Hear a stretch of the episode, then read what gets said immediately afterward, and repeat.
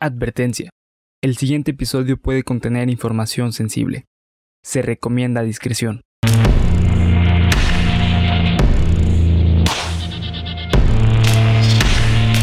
Cuéntamelo de nuevo.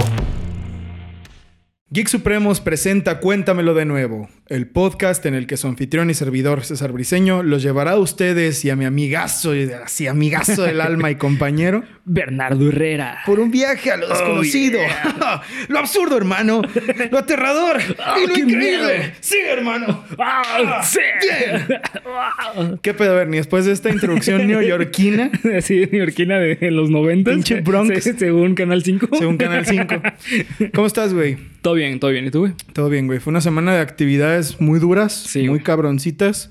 Pero ya estamos aquí, como sí. todas las semanas, con Cuéntamelo de nuevo. Llevamos racha, güey. Llevamos tres Cuéntamelo de nuevo. Sí, güey. A ver, a ver si así le seguimos, güey. Es para primar a los nuevos seguidores. Sí, es para premiar a los nuevos seguidores. Bienvenidas y bienvenidos, queridas amigas y amigos. Y amigues y... y amigues y, y con lo que amix y lo que tú quieras, con lo que te identifiques. A cuéntamelo de nuevo, el podcast de misterio que te estremecerá hasta ya hasta donde te conté. Eh, parte de Geek Supremos, bienvenidos a su canal. Eh, el día de hoy estamos muy felices de estar con todos ustedes. Y pues nada, vamos a empezar porque el tema de hoy está bien feo, güey. El tema de hoy sí es de esos que son Que te hacen cagarte de que miedo. te hacen no no de miedo, esos son del está para llorar, güey. Ah, está no mames, triste. Ok, ok. ok. Entonces, pues bueno, saquen los pañuelos y la crema, pero para llorar. La crema... Para humectarte Sí, así. para hacerte un hot dog. Ándale, exactamente, a eso me refería. No me refería a masturbación.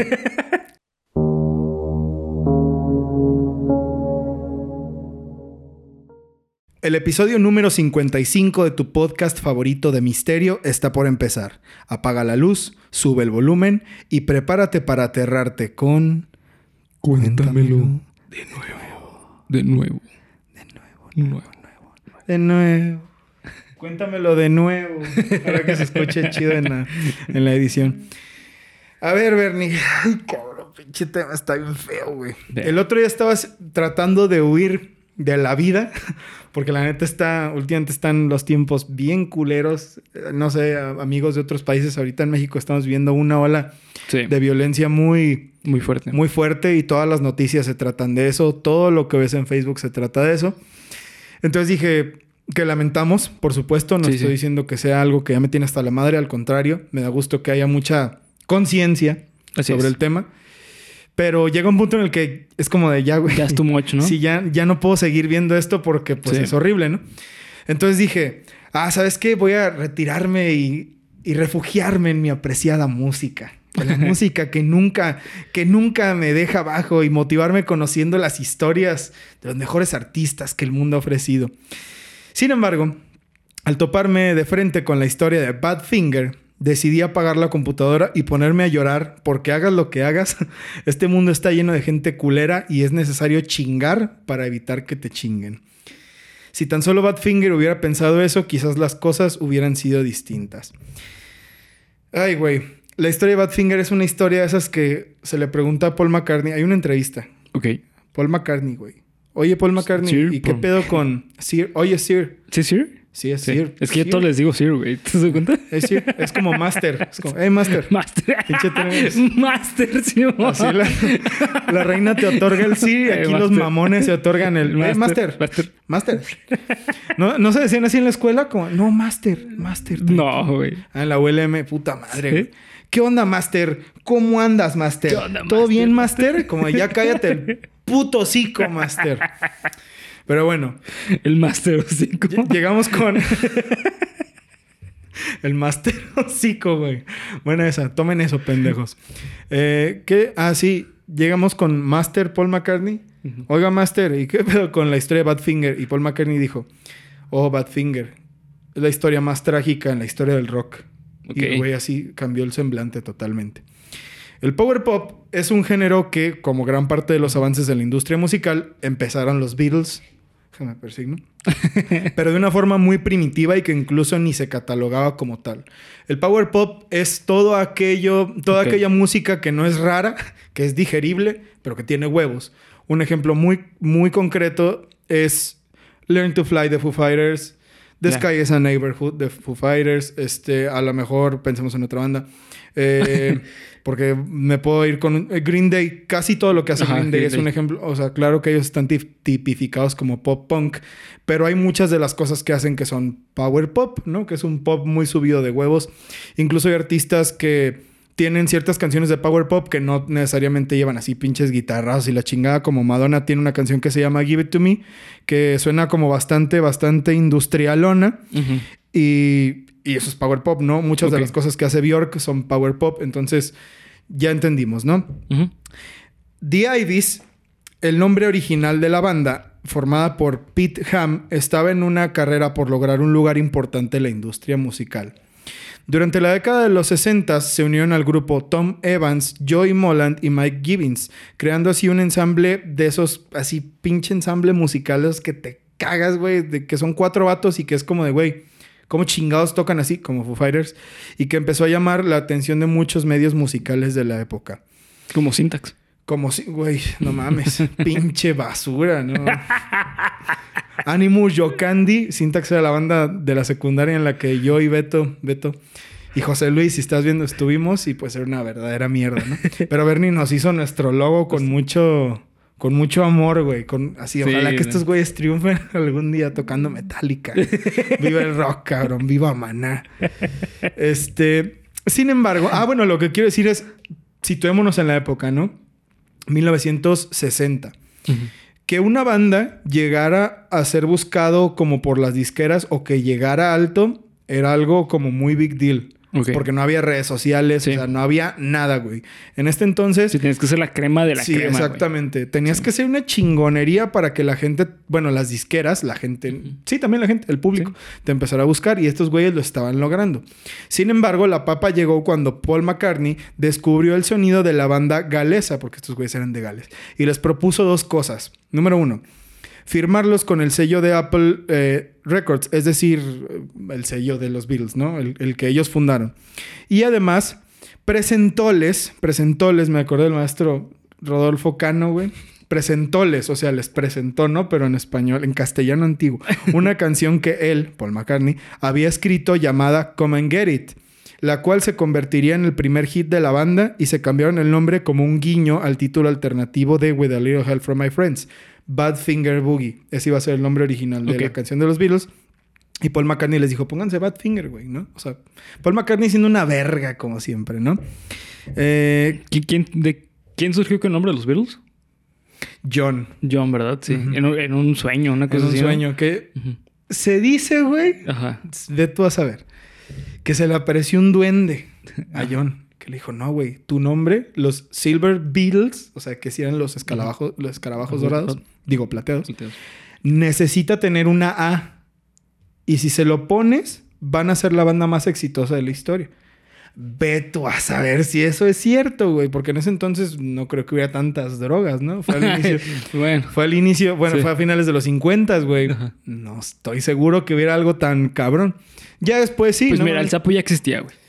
Bueno, tienes razón, güey. sí, el sapo ya existía. Y este güey estaba muy loco, entonces, mira. Sí, sí. Hasta el dedo. Exactamente. ¿De qué se habrá metido? Ni idea. Pero bueno. Eh, Common Get It, la verdad, Paul McCartney. Los había, a excepción de Ringo. George, John y Paul, los tres estaban súper interesados en estos güeyes. Súper interesados. Al grado de que lo que escuchas, las guitarras básicas, base, que escuchas en, en el disco de Imagine, son de estos güeyes. Ah, no mames. Las guitarras base y la batería que escuchas en el disco de All Things Must Pass de George Harrison son de estos güeyes. Ok. Y Tom, ¿cómo se? Ham, Eh, no me acuerdo, güey. Tom, no, Tom Evans, no, se llamaba Pete Ham, es que se me revuelven los nombres de estos güeyes. Pete Ham sale haciendo el dueto Ajá. con George Harrison en el concierto de Bangladesh, que es uno de los conciertos, el primer concierto de beneficio en la historia organizado por George Harrison, sale este güey. Entonces estos güeyes eran... Dones vergas. Sí, eran muy, muy big deal. No eran unos pendejitos que se encontraron ahí. Ya. Eh, bueno, eso era Badfinger. Christian Magic Music y No Dice fueron los dos primeros álbumes de la banda como Badfinger con Apple Records, en donde encontraremos dos canciones especialmente importantes que fueron las que los llevarían por méritos propios al Valhalla del rock. No Matter What y Without You. Without You, ¿te suena? Without me. Eh, no, güey. No, pero... Without you? Sí, güey. No, güey. Mira, güey, te voy a cantar un pedacito. Ajá. Can't live, dooley woody without you. No, güey, ¿no te acuerdas ese video No. de la morra que canta eso en, No, en el concurso de idols? No. Can't live, can't live anymore. No, güey. Mariah Carey, güey, ¿no? Ah, no mames, ¿a poco? Esa es la rola de. Esa rola es original de Badfinger. ¿A poco sí es famosa con esa rola, güey? Ella no sé, güey. O sea, como cover. sí, es un cover. Sí, es un cover que hizo otro güey, de hecho, antes de Mariah Carey, y ella tomó esa versión. Ya. ¿Y- ¿Y quién crees que anduvo con Mariah, eh, Mariah Carey? Uno de estos güeyes. Luis Miguel. Luis ¿Y con, Miguel. Sí, güey. ¿Y con quién crees que engañó a Luis Miguel? Ah. No sé, güey. Hi, my name is... Sweet. My name- Hijo de su puta. Ajá, güey. No ma- De hecho, por ahí se cuenta, en- bueno, una canción de, de Eminem dice que hicieron un trío, güey. Era una canción de Luis Miguel, dijiste. No, Eminem. Ah. Porque dije, ¿cómo chingados? ¿Qué canción? A ver, güey, déjame repaso la pinche discografía. Vale. Hicimos un trío con el rapero. Como, a la verga, güey. O sea, ¿pero es sabido? Sí, eh, ¿O es un, es un secreto es un a chisme, es un voces? chisme. Ah, es un chisme que lo, lo inició Eminem. ¿Por qué, güey? Porque Mariah Carey eh, negaba a Eminem. O sea, eh, ella decía, no, yo nunca salía con él. Pero realmente salían. Güey, entonces yo creo que fue como para chingar, ¿no? Pues este, bueno, no beef. sé, de hecho, hay, hay un beef muy chido entre ellos dos, güey. Entre Luis Miguel y... No, no, no. Les me valió verga. Es que, güey, yo no, yo no de pensar en Luis Miguel. Así pinche Eminem, así pinche Luis Miguel, vales verga. Y Luis Miguel, tú vales verga, Eminem. Así, Eminem. bien power, power rock. Power. Pinche Eminem, vales verga. Eso, eso hubiera sido- No culpes a- No culpes a Mariah. no culpes a las estrellas. Se le No, que hicimos vales trío.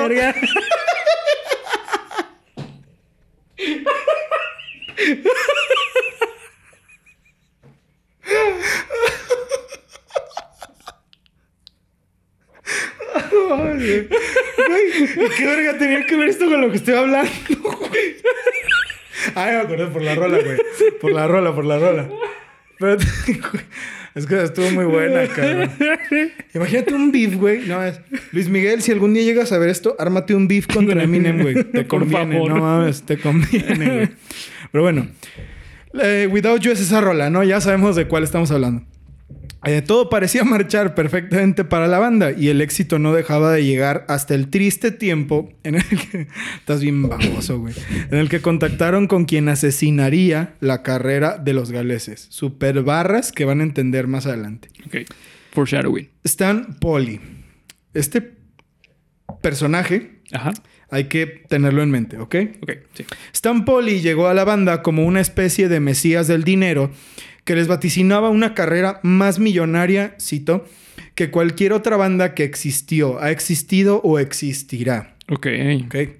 Mientras que cada miembro de la banda estaba desarrollando su propia individualidad y su propio rol, lo cual significaba que iban por el camino perfecto, Polly se encargaba de todo lo demás. Ok. ¿no? Que es la mentalidad de el manager artista. ¿Sabes qué? Tú dedícate a ser artista, yo me encargo de todo lo demás. Y estos güeyes lo hicieron bastante bien. Déjame ver si estamos grabando, porque luego nos pasan cosas bien graciosas, güey.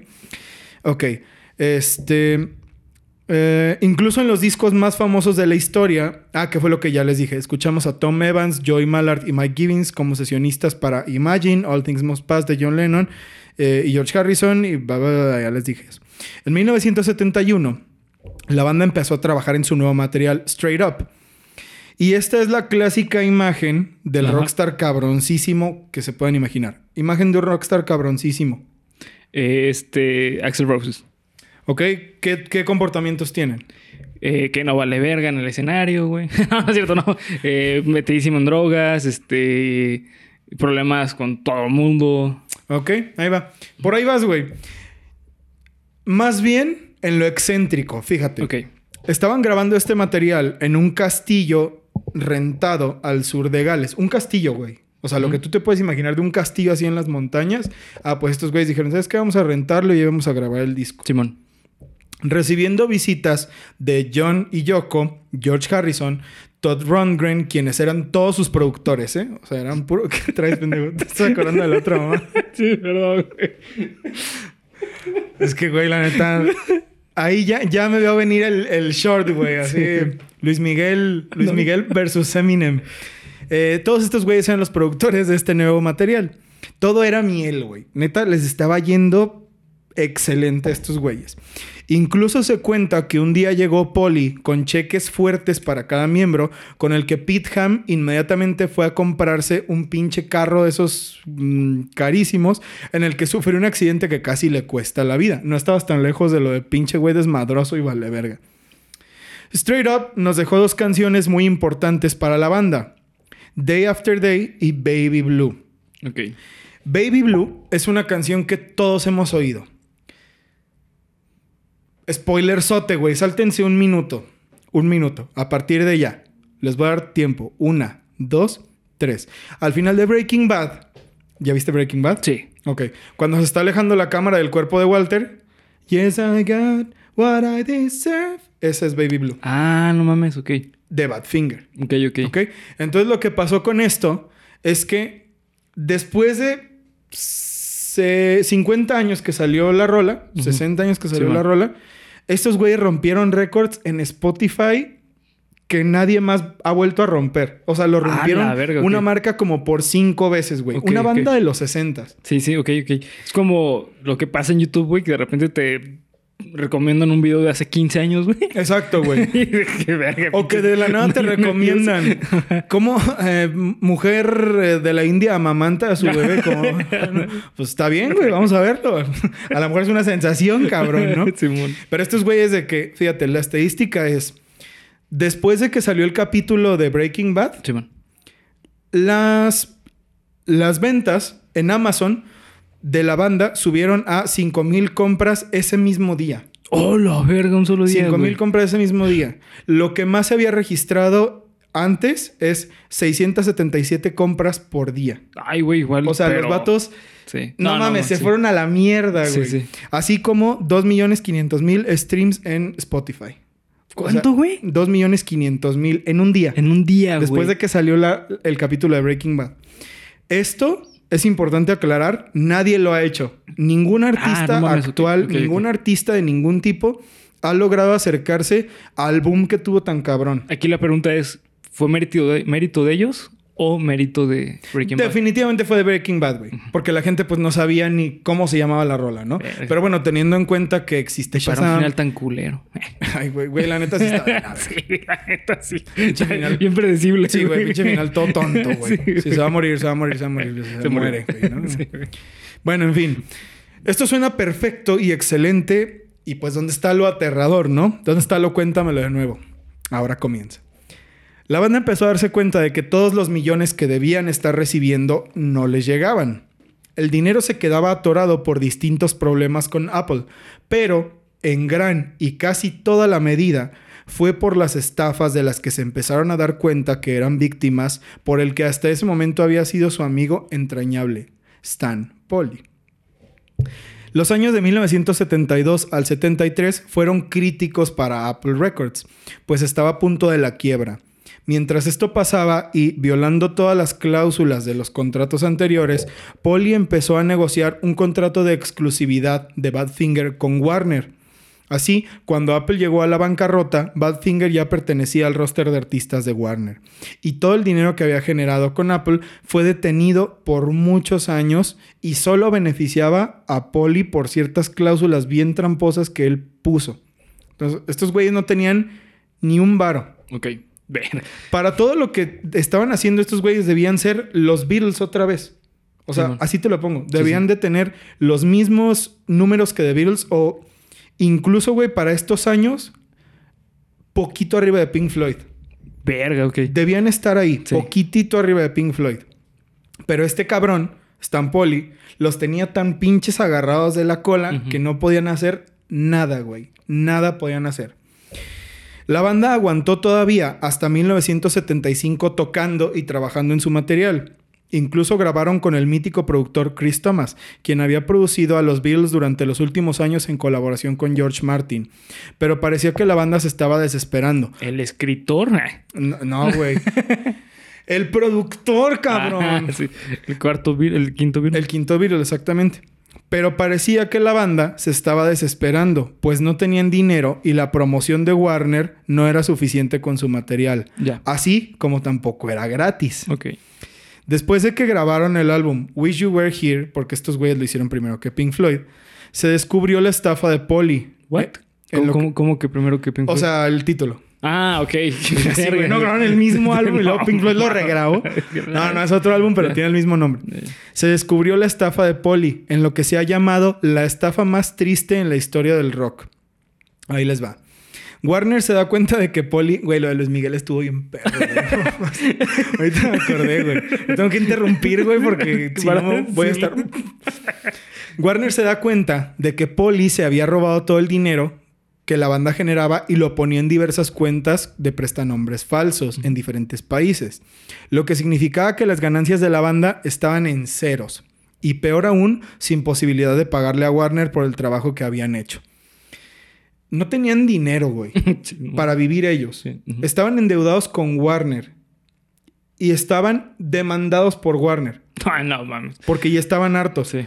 La discográfica Warner, harta de las trampas de Polly, demanda a este y al grupo que no da crédito. O sea, como de, ¿por qué chingados nos demandan a nosotros? Pues, güey, porque ese vato Sí. está dando la cara por ti, güey. Simón. y no está contra quién me voy, pues contra ti, Sí. ¿no?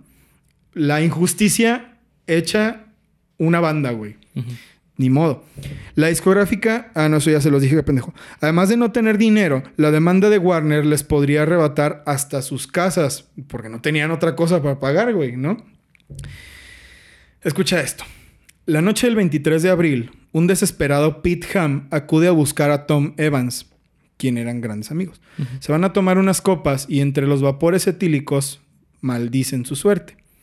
Cuando se despiden, Ham le dice a su compañero en un tono sombrío, No te preocupes, tengo un plan. Sé lo que tengo que hacer. Después se fue y a la mañana siguiente, del 20 ah, sí, a la mañana del 24 de abril, sí, al día siguiente, se encontró a Pete Ham ahorcado en una de las habitaciones de su No casa. mames. Tenía 27 años. Verga, ahí no está en el club de los 27, güey. La gente casi no lo cuenta, güey. Pero es bueno, ahorita les voy a decir eso. Y su novia, Anne Harriot, estaba embarazada de ocho meses del primer hijo de la pareja. No fue suficiente motivación para evitar la muerte. Y Ham dejó una escueta nota donde apuntaba al responsable de su decisión en lo que se conoce como la carta de suicidio más triste en la historia del rock and roll. Escucha esto, güey. No hasta se me pone la piel chinita, cabrón. Te quiero, Anne, y también a nuestra futura hija Blair, pero no me permitieron amar y confiar en la gente. Así estamos mejor. Pete. Postdata. Stan Polly es un bastardo sin alma. Lo llevaré conmigo. A la verga, no mames. Ok. Está muy culero, güey. Sí, güey. Está muy culero. Este güey, básicamente, en pocas palabras, por la presión, se mató, güey. Simón. No aguantó la presión, no aguantó la demanda, no aguantó la deuda, no aguantó la estafa. Y bueno, ¿qué les digo, no? Posteriormente se supo que el manager, Polly, tenía dinero en un banco norteamericano. Escucha esta mamada, güey.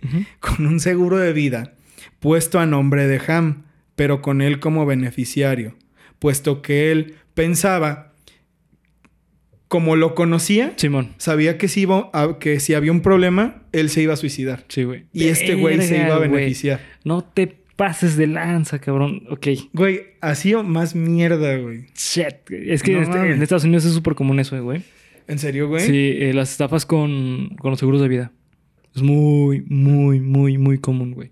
Pero, güey, ¿cómo puede ser tan maldito Sí, de... como para decir, güey, yo sé ah, que si, lo- si esto sale de control, ese güey va a valer madre? Ah, fuck, güey. O sea, Sí. mierda, güey. Tienes que ser maquiavélico, güey. Neta, Sí, tienes no, que no ser... mames. Es el ejemplo perfecto de ser Maquiavélico, sí, güey. una sí. mamadísima, ¿no? Sí, no, de la mierda, güey. Posteriormente se supo que el manager, ah, eso ya se los dije. Eh, la oscura verdad comenzó a salir tras el suicidio de Peter Ham. Tom Evans descubrió que Joey Mollard se había ido del grupo pagado por Warner y que los derechos de autor de Without You, la canción con la que ahorita nos cagamos de risa, con el que Nilsson, un artista estadounidense, el papá del indie, no recuerdo su nombre inicial, pero su apellido es Nilsson, el que hizo la versión de Mariah Carey, se había hecho millonario con esta versión, pero no había ganado de dinero porque todo se lo estaba llevando a Stan Polly.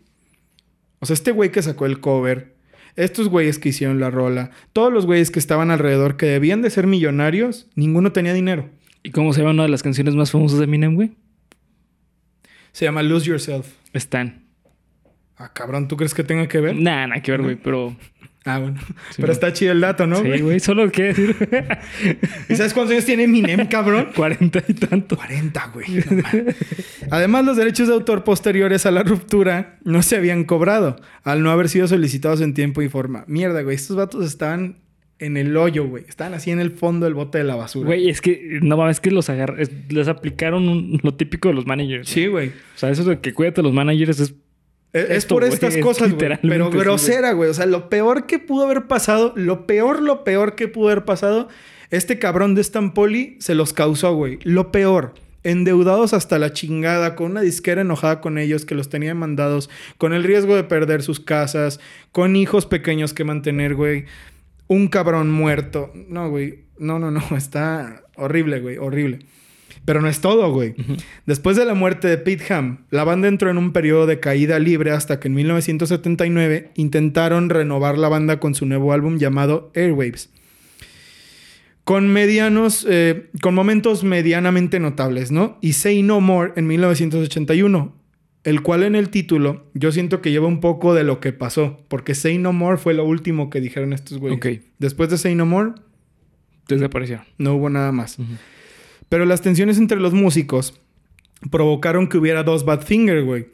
El descontrol fue tal que durante unos meses estuvieron de gira el Badfinger de Evans y el de Molan.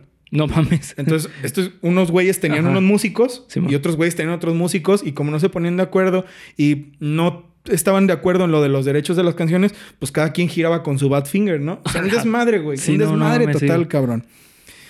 Fue cuando el teléfono sonó para dar una nueva mala noticia a la parte más débil del grupo, Tom Evans. Es importante decirles que Tom Evans era el mejor amigo de Pete Ham. Y este güey durante todos esos ocho años estuvo sufriendo cabrón. Estuvo Sí, pues sufriendo mucho, güey. Se cuenta, hay un documental muy perro de la BBC de, de la historia de Badfinger. Y en el documental dicen que este güey, cuando llegaban nuevos músicos a la banda, era como, sí, güey, ¿cómo estás?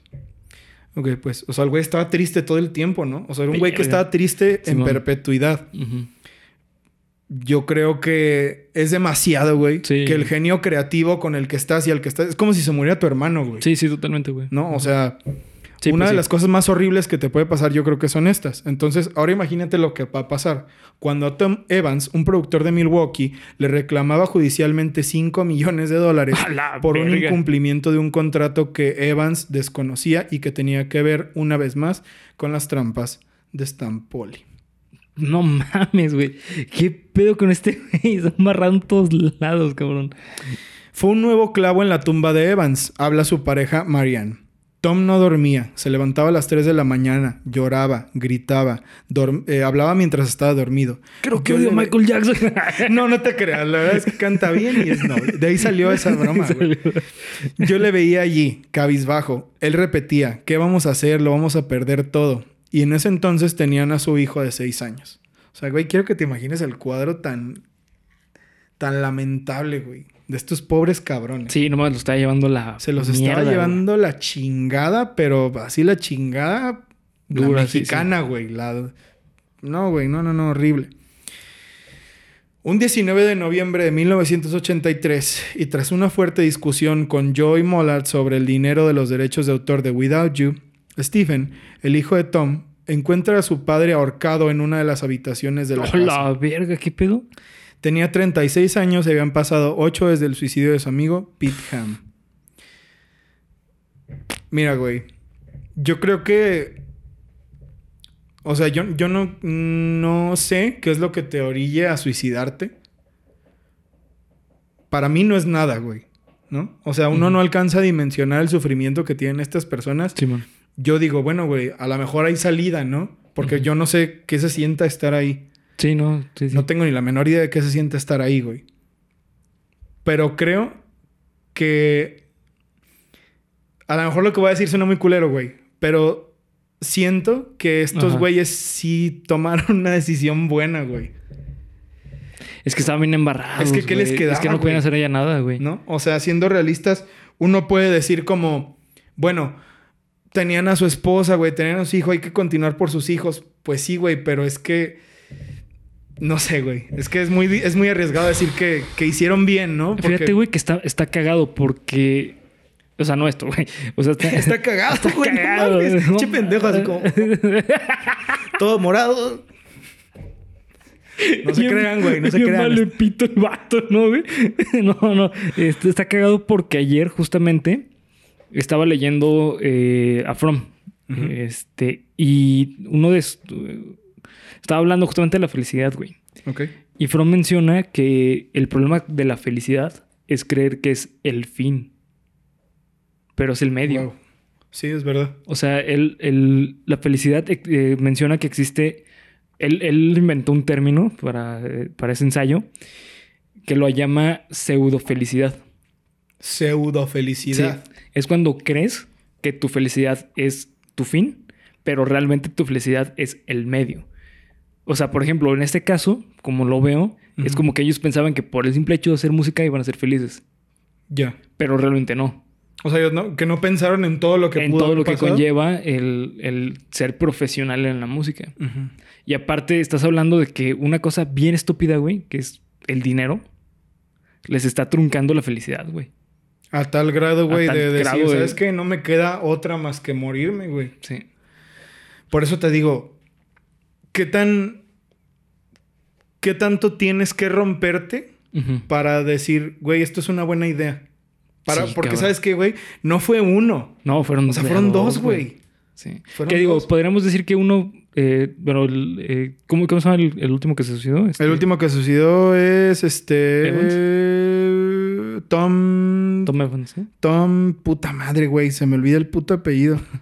Tom, Tom, Tom. Tom, güey. Tom Evans. Ajá. Eh, cuando se. O sea, se podría decir que el suicidio de, de Tom es consecuencia del suicidio de Pete.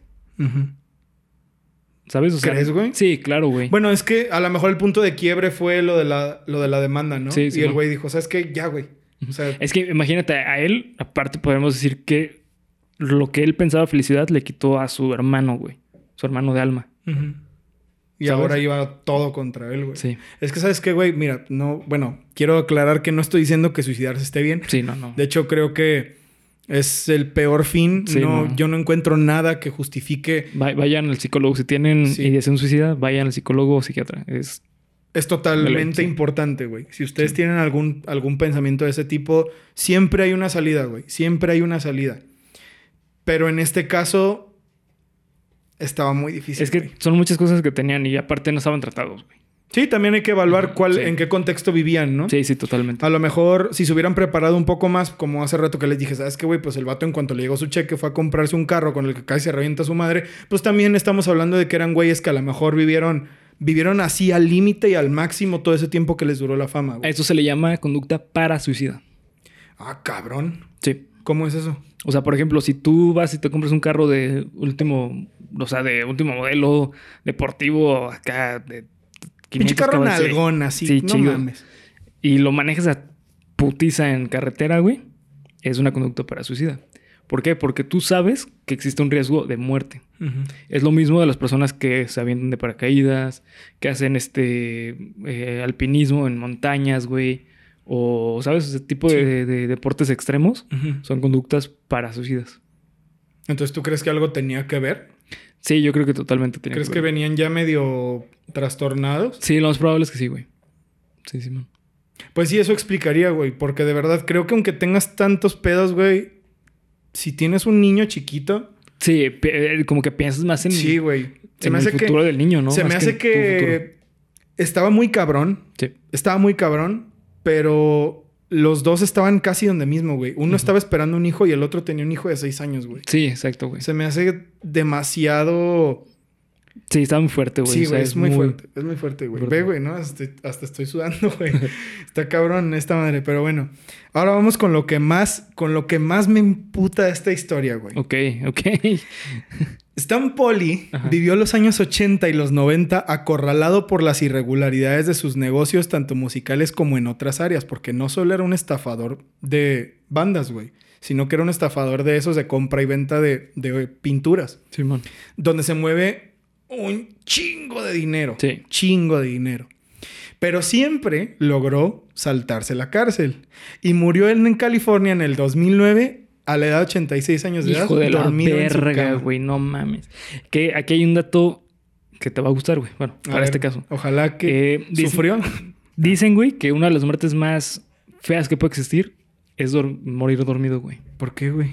Porque no es que te duermas y ya no despiertas, güey. O sea, estás dormido y normalmente es un paro cardíaco o algo que, que te mata, güey. Ajá. Entonces, ese proceso de estar dormido y que te despiertas por un dolor culerísimo, te mueres, güey.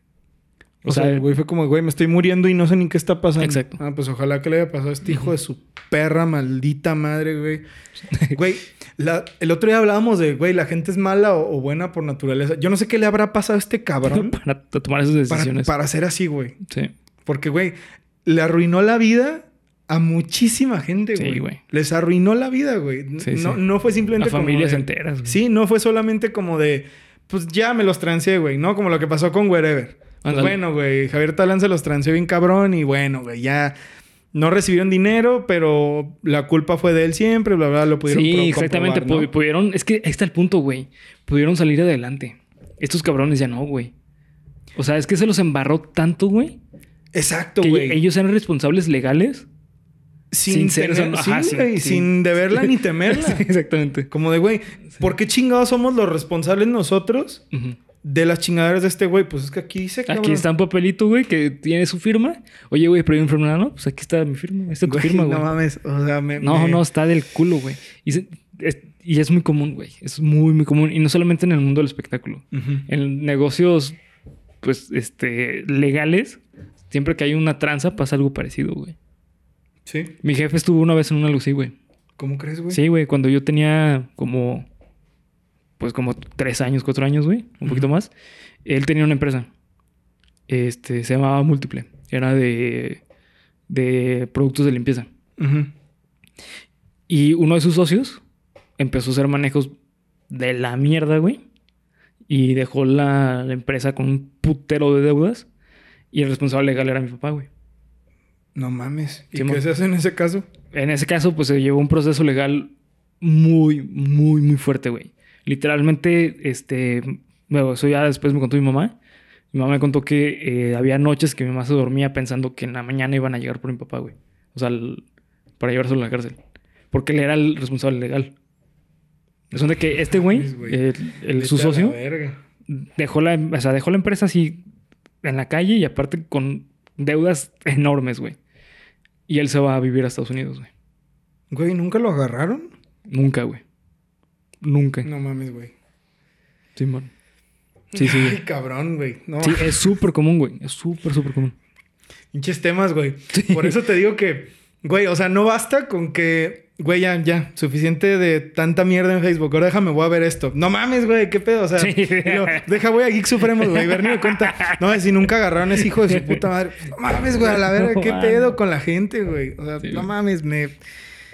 No puedo creer, güey. No lo puedo creer. No puedo creer que haya gente así de mierda en el Sí, mundo. sí, sí, güey. Sí, me, sí. me cuesta trabajo imaginarme que alguien diga, güey, sí, güey, vamos a arruinarle la vida a esta persona, güey, ni modo.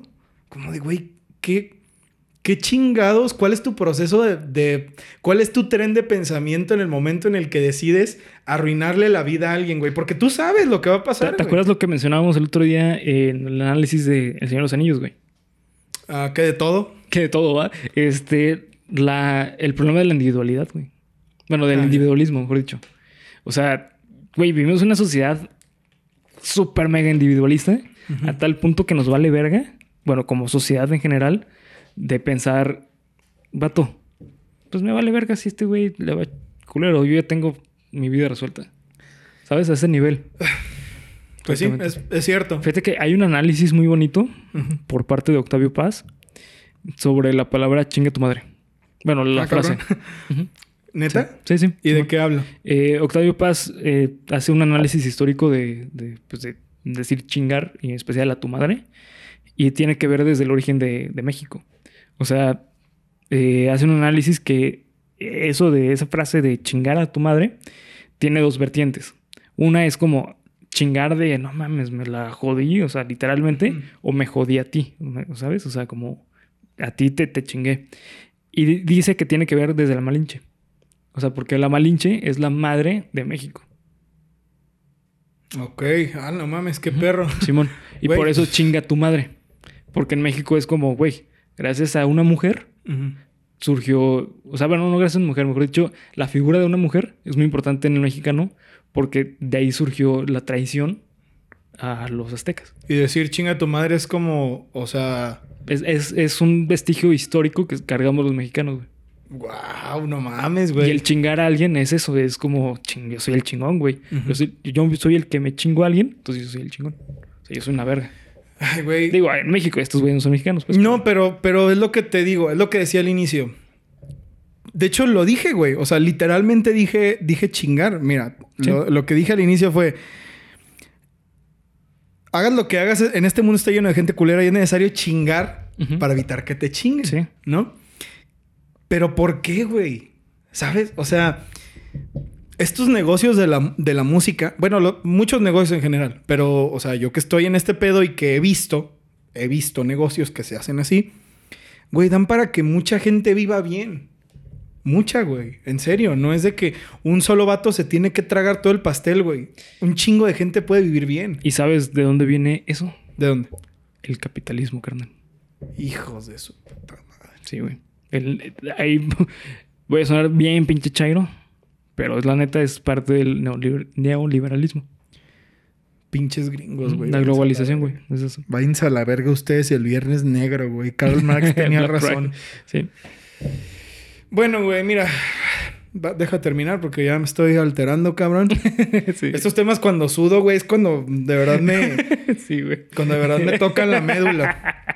Joey Molan, el único miembro vivo de la formación clásica de Badfinger, sigue tocando en locales las canciones del grupo. Cumplió 70 años en 2017, pero tampoco ha tenido buena suerte.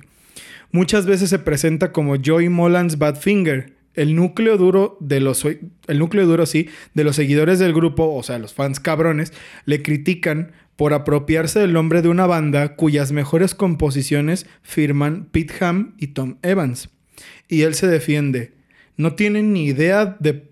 eh, no, espérame. Y él se defiende, comillas. O sea, cito. No tienen ni idea por lo que he pasado. Intento tocar las canciones lo mejor que puedo y mantenerlas vivas por mis amigos. Algunas veces hago dinero, otras no. Deberían de pensar más antes de hablar. Y esto me da un chingo de tristeza, güey. Esto es de lo que más tristeza me da, güey. Porque es como de... Güey, a mí me encanta cuando Paul McCartney, por ejemplo, hace cover de John Lennon. O hace cover de George Harrison. Simón. Sí, sí.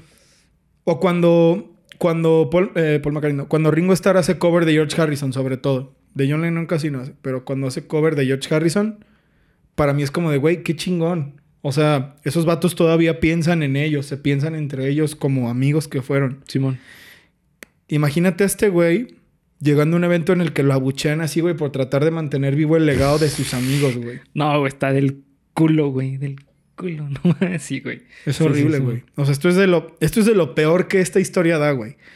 Que no contento, güey, con haber vivido una de las peores experiencias en la historia de la industria musical, porque estoy seguro, güey, de que esta experiencia es una de las peores que ha vivido una banda en la industria musical, un artista. La mala suerte o el rechazo, güey, todavía lo persigue a los 70 años de edad, güey. Como sabes que estos cuatro cabrones estaban malditos, güey, y no sé qué tenían. Mala suerte, güey, no sé, no sé cuál fue el problema de Badfinger, que toda la vida les fue mal, güey. Toda la vida les fue mal. vida más corta que otra, vida más larga que otra, vida de todavía trato de mantener vivo Badfinger, a todos les fue mal, güey. Ok, fíjate que en, aquí hay un tema muy, eh, muy acorde con, con esto de, en psicología social. Ok. Eh, en especial dinámica de grupos. Eh, según la teoría de dinámica de grupos, dice que es necesario que en un grupo exista un chivo expiatorio. Ujú. Ok, en este caso, si vemos de manera macro la industria del rock, podemos decir que Badfin- Ba- Badfinger es el chivo expiatorio del De rock. la industria del rock. Exactamente. Yo creo, güey. Y tiene todo el sentido. Porque, ¿sabes qué? Ni a las bandas que les pasaron tragedias tan duras les siguieron así de mal. Sí. Digo, se acabó Nirvana, ¿no? Ujú. Kurt, eh, Kurt se suicidó. Empieza. Pero, pero Dave luego formó otra banda Sí. legendaria. Y Chris, pues ya no siguió haciendo tanto, ¿no? Pero a veces todavía toca con Dave. no, o sea, eh, esta vez bueno, no ese te güey está bien Chris, sí cabrón. está bien es, cabrón, es este es director de, director de orquesta también, sí, güey. es productor y director Sí. de orquesta. Bueno, se fue por el lado de. Sí, como de- música más, más artístico, ¿no? Sí, Como más, eh, le tiró el pedo más estudiado que era lo que Sí. él había estudiado, ¿no? Sí, más sí. A, su, a su formación. Dejó la fama, a eso me refiero. Sí. Se quitó del camino de la fama porque Dave le siguió, ¿no?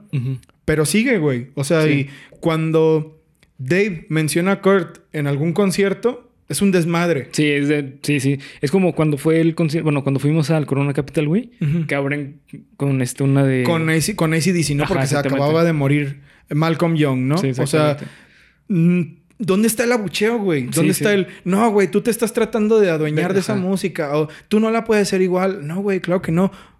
¿Por qué con este güey sí? Sí, está bien Sobre todo porque es un miembro original, güey. Sí. Yo no entiendo. No, no. Sí, Por eso te digo, creo que estos güeyes, no sé si la gente que nos ve o tú, amiguito, que nos estás viendo, creas en eso, pero yo creo firmemente que antes de venir al mundo tú acuerdas algo, ¿no? Tú tienes una misión que cumplir aquí, tienes una cosa que hacer en este mundo, ¿no? Yo creo que el de estos güeyes fue demostrarle a la gente todas estas cosas. Güey, Sí. cuídate de los managers.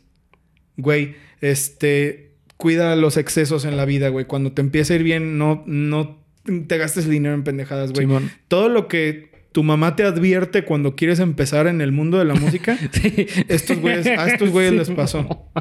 Todo, Sí, sí, es muy buen ejemplo, Simón. O sea, no sé, güey. No, no sé ni qué más decir, güey. La neta, este Sí, sí, caso... tienes razón.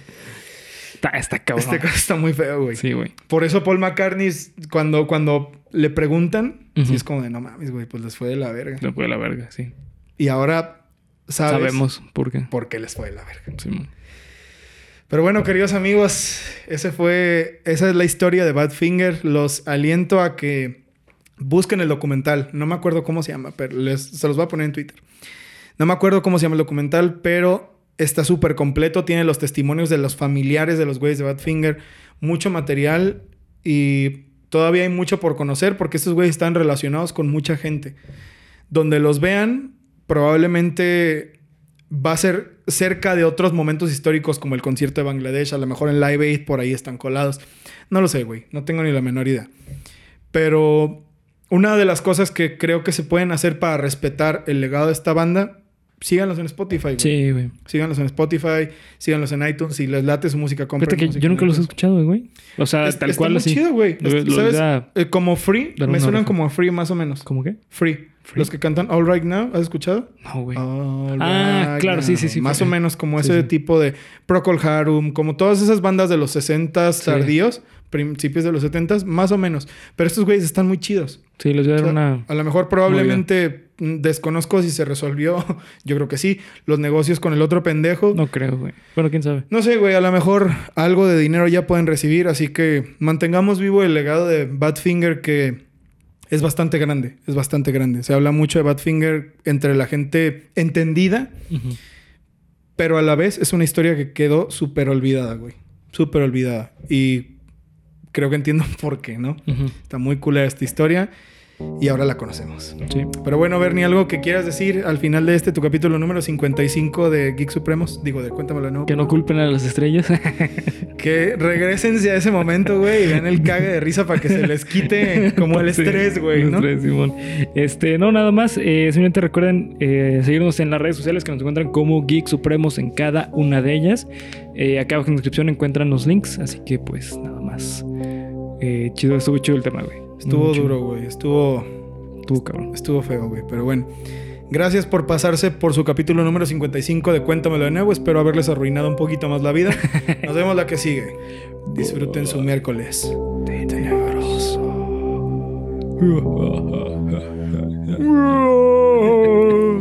ya no puedo apagar el audio, pinche tanto.